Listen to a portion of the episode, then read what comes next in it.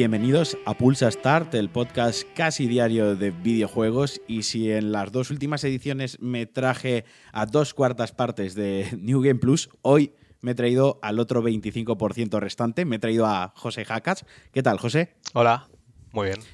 A ver, eh, me he traído a José porque lleva casi 24 horas, no solo de cuarentena, sino metido en un mundo virtual y no ha parado de jugar al Hard Life Alyx. Entonces, yo te quiero plantear, yo quiero que nos cuentes tres cosas, básicamente. Primero, que es este Half-Life? Es una precuela, es una secuela, es un spin-off, una historia paralela.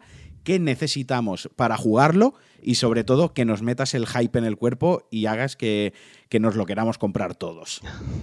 Vale, eh, a ver, os cuento. Eh, Half-Life Alyx es, eh, bueno, obviamente una nueva entrega de la saga Half-Life, hecho por, está hecho por Valve Software, el mismo equipo, digamos, misma empresa que los Half-Life de siempre. Em, y es una precuela. exactamente cuándo ocurre, eh, no lo sé seguro, eh, pero creo que son como 5 años antes que el Half-Life 2. Em, y en esta entrega controlas a Alex, que es la, chica que acompaña a Gordon en, Half-Life 2. Y bueno, tiene una aventurilla que tampoco voy a comentar. Tampoco te creas que yo he jugado lo suficiente como para enterarme. O sea, la trama principal, digamos que todavía no la tengo del todo clara. Eh, se está desarrollando. Pero desde luego salen personajes que hemos visto antes, salen nuevos personajes y me imagino que habrá revelaciones que, que eh, afecten a todo el universo Half-Life. Vale, pero entonces yo, por ejemplo, yo no he jugado ninguno de los dos Half-Life. Yo podría jugar este juego entendiendo lo que está pasando un poco con el ah. background cultural que se tiene de, lo que es Hard Life. Eso mismo me han preguntado hoy. Em, a ver, yo creo que el juego se puede disfrutar igualmente, porque creo que el aspecto de que es un juego VR y la cantidad de interactividad y lo que es el gameplay lo vas a disfrutar igualmente. Si, si entiendes la historia, lo vas a disfrutar más porque vas a entender qué está pasando y por qué está pasando todo. Y los personajes vas a saber quiénes son. Pero al mismo tiempo también creo que, al menos desde luego, por lo que yo he jugado, no es necesario haber jugado a los anteriores. Eso sí, nada más empiezas el juego, lo primero que sale es, em, eh, esto ocurre unos años antes de que X, ¿sabes? Y sale ahí un spoiler, digamos, de algo que ocurre en, uno de los juegos de Half-Life. Entonces, claro, eh, depende de lo mucho que te importe, es algo que te va a afectar o no te va a afectar. Em, pero bueno, ahí ya cada uno. Vale, vale. ¿Y eh, qué necesitamos para jugarlo? Porque esto no es un juego al uso, esto no te lo bajas en Steam y ya está. Claro, eh, a ver, esto es un juego exclusivamente hecho para VR. Eh, es un juego que, no es que salga para VR, es que está hecho para VR. Es decir, hay mucha gente que piensa, bueno, yo espero que lo saquen para, para jugar en plano. no, esto mm. no va, oficialmente no va a ocurrir no yo creo está diseñado para ello. Correcto. Porque he visto ciertas cosas que has hecho tú, como abrir una puerta o ciertas cosas, que eso yo no me lo imagino llevar un ratón ni a un teclado. Exacto. Y, aunque estoy seguro que en unos meses vamos a ver gente que lo adapte o lo intente adaptar, harán mods para jugarlo en plano, en, un PC normal, eh, creo que la experiencia no va a ser eh, para nada parecida a lo que se, a lo que puedes jugar en VR. Eh, y de hecho creo que hay cosas que no se van a poder traducir si quiere, que, van que se van a quedar un poco rotas. Pero bueno, entonces, necesitas un casco VR. ¿Cuáles funcionan? Prácticamente todos. Eh, el oficial de Valve, que es el Valve Index, que es el más caro de todos y también es el más avanzado tecnológicamente, funciona perfectamente. El Oculus original funciona, el Oculus Rift S funciona, el, el HTC Vive, el otro HTC Vive, que ya no me acuerdo cómo se llama, y en mi caso yo estoy jugando con un Oculus Quest. El Oculus Quest es el Oculus que salió, que es una unidad independiente, que, es... Que es el guay, que es el inalámbrico. Claro, es inalámbrico. Y, y cómo funciona es que es básicamente un móvil con una batería, eh, con un sistema Android y un, sistema operativo puesto encima, ¿no? En el que tú te descargas los juegos ahí directamente y, y, todo corre desde el casco. Entonces, claro, lógicamente dirías, bueno, entonces no puedes jugar a juegos de PC. Resulta que hay dos formas de hacer esto. Una, hay un cable oficial de, Oculus, se llama el Oculus Link, que es un cable USB que conectas del casco al ordenador y con los drivers de Oculus y tal, pues es, funciona igual que si fuese un casco Oculus de PC normal y corriente. Vale. Eh, también puedes usar un cable USB normal, digamos, no, no, hace falta que sea la oficial, mientras tenga muchos metros, 5 metros, sea un cable activo, bueno, ciertas características técnicas que tiene que tener el cable, funciona. Y la otra un buen, opción, un buen cable USB de 5 metros. Exacto. Vale. En, en, en, los Reddits de Oculus Quest y en, en, ciertas webs y foros puedes leer, si quieres más información, encontrar un cable barato, te van a decir en Amazon, compra este, ¿sabes? Y en lugar de los 80 euros que cuesta el cable oficial, te gastas 20. ¡Jo! Sí. Vale, vale. Pero claro, el cable oficial, primera, funciona sí o sí, es, de un, es, muy buen material, es más flexible, etcétera, etcétera. Una serie de cosas. Bueno, y la otra opción, que es la que estoy usando yo, es jugar inalámbricamente con eh, software que lo que hace es, eh, ¿cómo se dice? Eh, streamear, hacer un stream del vídeo al Oculus, al casco, y a la inversa envía los, digamos, los inputs, ¿no? Los movimientos de los mandos y demás al ordenador. Entonces se, estás enviando y recibiendo datos constantemente de forma inalámbrica. Es como si fuese un USB inalámbrico. Vale, de y acuerdo. hay dos. Creo que lo capto. Sí, hay dos aplicaciones que hacen esto. Una se llama Virtual Desktop y otra sí. se llama ALVR. Virtual Des vale. Desktop cuesta 20 euros en la tienda de Oculus y ALVR es gratis. Pero es un poquito peor. Eh, un poquito, vale. ¿eh? Estoy hablando de un 90% de calidad comparado con el otro que es un 100% de, digamos, rendimiento. El, el, otro problema con estas cosas es que requieren una wifi buena. ¿Sabes? Claro. Requieren que tu router esté cerca del casco, que funcione todo bien a 5 GHz. Para que no haya una, late para que no haya una latencia Exacto. ni haya una desincronización Por... con tus movimientos, es. porque eso te saca del juego totalmente. Sí, sí, no, no solo te saca del juego, te marea. Si, marea, si, hay mucha latencia, si hay saltos, si hay pérdidas de paquetes que generan saltitos visuales y tal, te vas a marear. Entonces no vale. es injugable. Y yo así es como lo estoy jugando. Y de momento, fantástico. Vale, de acuerdo. Entonces, yo, más o menos haciendo cuentas así un poco de cabeza mientras estás hablando, entre software, juego, cable, eh, Oculus, esto se te puede ir a mil euros más el PC, ¿no? Eh, si quieres, mira, la forma más barata, eh, sí. ignorando que tengas un PC, sería comprar sí. un Oculus original, por ejemplo, que los puedes encontrar en Wallapop o eBay o lo que sea, normalmente por unos 300 euros, a veces incluso menos. Vale. ¿vale? Con un Oculus Rift eh, original, digamos, el primero que salió a la venta comercialmente, ese funciona perfectamente. Uh -huh. eh, también puedes encontrar un HTC Vive de los primeros, también suelen estar más baratos. Si quieres un casco de los actuales, digamos la generación actual, lo más barato es el, el Rift S, que es el, de, el, casco de Oculus actual, que cuesta 449 euros. Uh -huh y luego te puedes ir ya al Quest, sí que es la opción del Quest, que es lo que estoy usando yo. El casco cuesta 479, la versión barata, el más barato con 64 GB de almacenamiento, que da igual. Sí. Pero claro, tienes que añadirle a eso eh, o los 20 euros del cable o del Virtual Desktop o los 80 euros del cable de Oculus, claro. más los 50 euros del juego. O sea, es una inversión. Pero bueno, es una lo más Sí, pero por 350 euros, 400 euros como mucho, si tú quisieras meterte en el mundo de la VR, puedes hacerlo.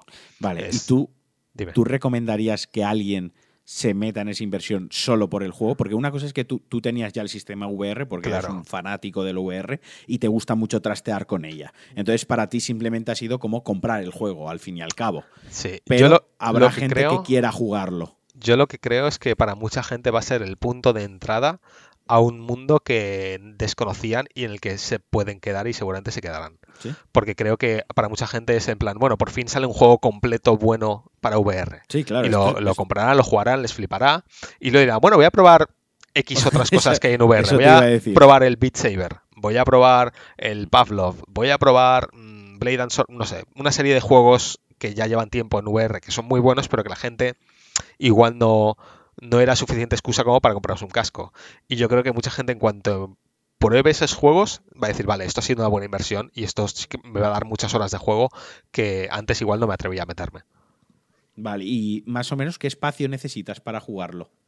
Espacio, vale. Eh, en realidad ninguno. Es decir, tú puedes jugar quieto o sentado incluso, porque el juego te da opciones de movimiento de lo que se llama sí. teleportación, ¿no? En el que apuntas y el juego automáticamente te mueve a ese punto. Entonces tú no tienes que físicamente moverte. Eh, obviamente sí que es ideal que estés de pie para poder agacharte y un poco inclinarte un poco. Entonces realmente con un metro por un metro o dos metros por dos metros tienes espacio para jugar tranquilamente. Pero en la VR siempre lo ideal es cuanto más espacio puedas darle, mejor va a claro. ser la experiencia. Vale. ¿Sabes? Porque vale. te vas a poder agachar, gatear, eh, inclinarte hacia adelante, hacia atrás, ¿sabes? Eh, vas a poder incluso andar un poco en, cuatro o cinco pasos a tu alrededor para abrir un cajón o lo que sea. Sí. Y porque hablando de eso, eh, yo he visto una cosa muy guay eh, en tu directo, que es que había una ventana que tú la subías Sí. y lanzabas, eh, primero sin intentar disparar, había unos enemigos, pero cerrabas y en un momento tu cabeza entiendo que dices, coño, voy a tirar una granada, ¿no? Levantas la ventana, tiras la granada, cierras la ventana, explota, abres y hay, no hay enemigos, ¿no? Efectivamente. O sea, eso me parece una chulada. O sea, a mí eh, vi, vi eso y dije, joder, esta es la VR que yo realmente he esperado. Y ¿no? eso, Que- y eso es gracioso porque cuando lo cuentas parece algo que puedes hacer en muchos juegos normales. Lo que la gente no se está dando cuenta es que yo estoy físicamente, bueno, físicamente no, pero con el mando, yo agarro la agarradera de la ventana, la levanto, la, la mantengo levantada, tengo que mantener el brazo ar- a- a- arriba para sujetar la, la ventana abierta, ¿no? El- el- la persiana.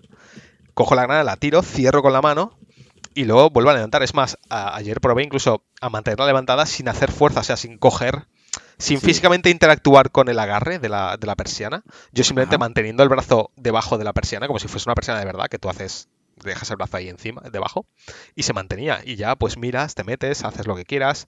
El, el nivel de interactividad que tiene este juego, aunque hay otros juegos de VR que lo han hecho, ¿vale? Hay otros juegos de VR que tienen este nivel de interactividad. Aquí está pulida eh, y el juego está diseñado en base a esa interactividad de una forma muy natural, que es algo que en otros juegos no he visto.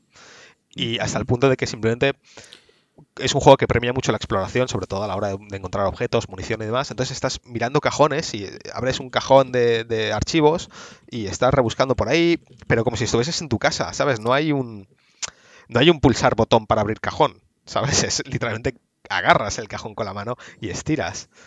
Y, y ya no Vale. solo tienes que hacerlo con la mano, porque no, no es que haya un punto de anclaje en el que el juego detecta que es tu mano, que es. No, no, es. Puedes hacerlo con el, con el arma, con la pistola, ¿sabes? Haces como. Le haces fuerza Sí, y se abre. Entiendo, entiendo. Porque eh, aparte aquí hay una cosa que a mí me ha llamado mucho la atención de, insisto, yo lo he visto en streaming y te he visto a ti jugar. Pero se junta, por un lado, eh, la tecno- o sea, la in- interactividad que estás comentando, ¿no? Que es un juego de VR interactivo de verdad, con que aparte gráficamente mola mucho. O sea, no sé si hay un juego de VR que gráficamente mole tanto, que no sea sobre raíles. Yo creo que, aunque técnicamente, a nivel técnico, hay juegos de VR que están muy bien, creo que aquí, en, en- justamente en Alex, lo que se junta es ya no solo la parte técnica, que es muy buena, el motor Source 2 nuevo de Valve es muy bueno, sino que artísticamente eh, es increíble. O sea, es, es realmente un juego triple A, ¿no? Eh, han- Sí, sí, han- sí. Los diseñadores que han trabajado en el juego se han currado mucho los entornos, entonces visualmente es el juego en VR para mí más impresionante porque visualmente te lo crees. Eh, hay hay escenas que son fotorrealistas casi.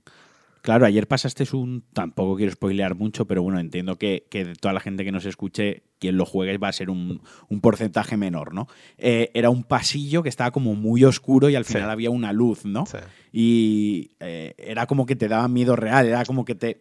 No era un juego de miedo, no es lo típico de la VR que es un juego de miedo diseñado para darte el susto, sino que la ambientación y los gráficos eran tan buenos que te estaba dando mal rollo. Sí, y también te digo que eh, Half-Life Alyx es, es un poco juego de miedo. Es decir, no es un juego de terror como lo sería Alien. Isolation o algo así, Vale. pero claramente lo han diseñado en base a que gran parte del juego te dé miedo, eh, o al menos te haga sentir incómodo. Y honestamente lo consigue. No es un terror como el que puedo sentir jugando al Alien, incluso en la televisión el Alien a mí me da mucho miedo, pero, pero vas por ahí, vas con cuidado y vas escuchando ruidos y te acojonas y ves un pasillo oscuro y no quieres entrar y vas Bueno, y ahí- sabes que es Alien. ¿Qué? Es que, es que sabes que es Alien. Claro, O sea, quiero claro. decir, ya el, el cont- el contexto en sí ya te pone en predisposición a pasar miedo. Claro, pero aquí en, en Half-Life, quien haya jugado los anteriores sabe que, bueno, en Half-Life 2, por ejemplo, hay una sección, se llama eh, Ravenholm, que es un pueblo abandonado, que es, digamos, la sección de miedo del juego. Eh, pues este juego es, eh, digamos, 60-70% del juego es eso. vale, ¿sabes? vale. Eh, Vale, hay, para hay- poner en hay una contexto a parte, quien lo haya jugado, vale. sí, eh, hay, hay una parte eh, subterránea donde yo lo pasé muy mal, honestamente. Y claro, ya no solo es que estás jugando, es que estás llevando tú al personaje y es que escuchas Sí, los sí. ruidos a tu alrededor y hay un nivel de inmersión mucho mayor. Vale, porque yo entiendo que el, el, Claro, cuando lo juegas en una consola y tal, pues ves todo el ambiente alrededor tuyo, pero cuando estás ahí metido con el casco, con las gafas y, todo, estás, la inversión es increíble, ¿no? O sea, la sensación es totalmente diferente. Vale, vale. Entonces, eh, tú, a quien tenga todos los cacharros, se lo recomiendas. desde luego, creo que si tienes un casco VR en casa, necesitas comprar este juego, sí o sí. Esto es lo que justifica haberlo comprado en su día, ¿no? Es, es lo que justifica todo el camino recorrido de los cascos VR hasta ahora. Creo que es el la culminación, no, porque esto no es el final del camino, pero sí que es en plan de aquí se marca un antes y un después en lo que se puede hacer con un juego VR y lo que la VR significa para el mundo de los juegos, en mi opinión. Eh, luego cada uno ya que decida lo que quiera, pero, pero sí que creo que esto marca un antes y después. Y creo que los juegos en VR que vamos a ver en el próximo año, después de este juego, van a ser, van a, no voy a copiar, pero se van a inspirar mucho en lo que Valve ha hecho muy bien a nivel diseño porque cuando haces un juego en VR, eh, las consideraciones que tienes que tener a nivel de diseño del, juego, del gameplay y de las interacciones con los objetos es muy diferente a un juego tradicional donde todo está ya hecho. O sea, hecho no, quiero decir, en esos juegos está casi todo ya inventado. En la VR había que inventarlo todo. Entonces, durante estos últimos cinco años, seis años, hemos visto muchos intentos de eh, crear la forma de interactuar con los videojuegos en VR. Eh, diferentes interfaces, diferentes formas de control, eh, cómo recargar un arma, cómo abrir un cajón, cómo interactuar con cosas, ¿no? Sí, como el, el Pavlov este que juegas el, tú, el Pavlov, por ejemplo, hay, como cuatro o cinco juegos de acción militares, ¿no? De, como un CSGO, un Counter-Strike o lo que sea, donde la forma de interactuar con, los objetos, con las armas y tal, son muy diferentes en cada juego. Em, entonces, Valve también ha hecho su propia eh, aproximación a, esa interactividad y creo que en, su mayoría, casi todo lo que han hecho es mejor que en otros juegos y creo que, han, sentado una base ¿no? de, para lo que va a ser la interactividad en los juegos VR de aquí en adelante. Esperemos. Yo espero que después de esto, o sea, las compañías metan pasta y vean que se puede hacer un triple A con buenos gráficos, buena jugabilidad, buena historia, buena narrativa para VR. Que no hace falta hacer los típicos juegos tontos, ¿no? De agáchate y dispara y ya está. Claro. Que, vayan, yo al mismo tiempo lo entiendo porque es una cuestión de dinero versus jugadores, ¿no? si no había suficientes jugadores, pero lo que se ha visto es que se han disparado los jugadores en VR en los últimos días en Steam. Las estadísticas que se pueden ver, que son públicas de, jugadores jugando estos juegos, han sido brutales. Eh, ha roto récords de, visionados en, Twitch, de gente viendo streams de Half-Life Alyx. Eh, y, va a vender muchísimo. Y es más, desde que se anunció el juego, los, cascos VR llevan prácticamente sin stock desde ese día. Es que eh, creo que aquí Valve ha, jugado una baza muy buena, porque ese juego se podía haber llamado de otra manera totalmente Ser igual de bueno, pero tener otro nombre. Pero creo que el hecho de que sea un Hard Life con lo que se lleva esperando el Half-Life 3, que ya es un meme, creo que ha jugado muy buena baza ahí. O sea, ya, de por sí vende el juego, ¿sabes? Ya el, nombre vende el juego, pero encima luego, una vez está vendido, el juego es bueno. O sea, Toda la convence. que lleva 12 años esperando una nueva entrega de Half-Life, ya da igual, o sea, en plan, ya les da igual lo que sea. Da igual que sea Half-Life 3 o que sea Half-Life lo que sea, ¿no?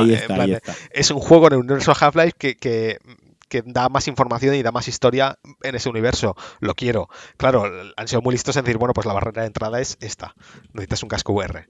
Y, yo creo que se ha salido bastante bien. Mucha gente se ha metido en VR gracias a este juego. Creo que mucha gente se va a meter más ahora que la gente lo está viendo y están viendo streams. Yo ya, por lo menos tengo un par de personas que me han dicho, me voy a comprar un casco gracias a ti. ¿no? A que me has vendido el juego.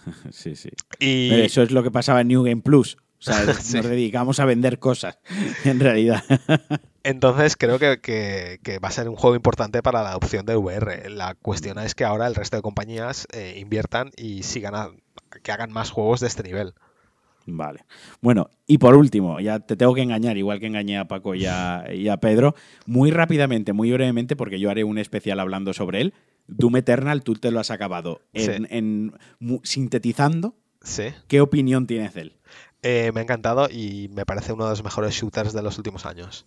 Y ese sí que lo puede jugar todo el mundo, porque ha salido en todas las plataformas, no hay excusa. Efectivamente. También creo que para mucha gente igual va a ser muy... Es un juego muy específico, que mucha gente igual no consigue conectar con él. De hecho, ya he visto gente que no ha conectado con él.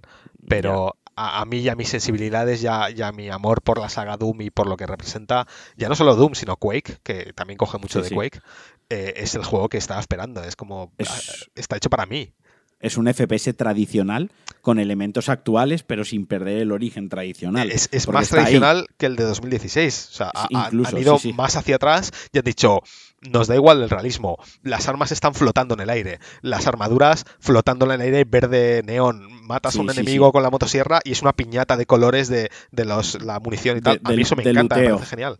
Claro. Sí, sí. Entiendo que no es realista, pero al final creo que no importa tanto los demonios han invadido la Tierra, tampoco la cosa más realista del mundo. Sí, pero bueno, entiendo, entiendo que hay una, eh, por, por, el, por, entrar en el meme, la disonancia ludonarrativa sí, es muy gorda en, Doom Eternal, muy, muy, muy gorda, probablemente de las mayores que hay.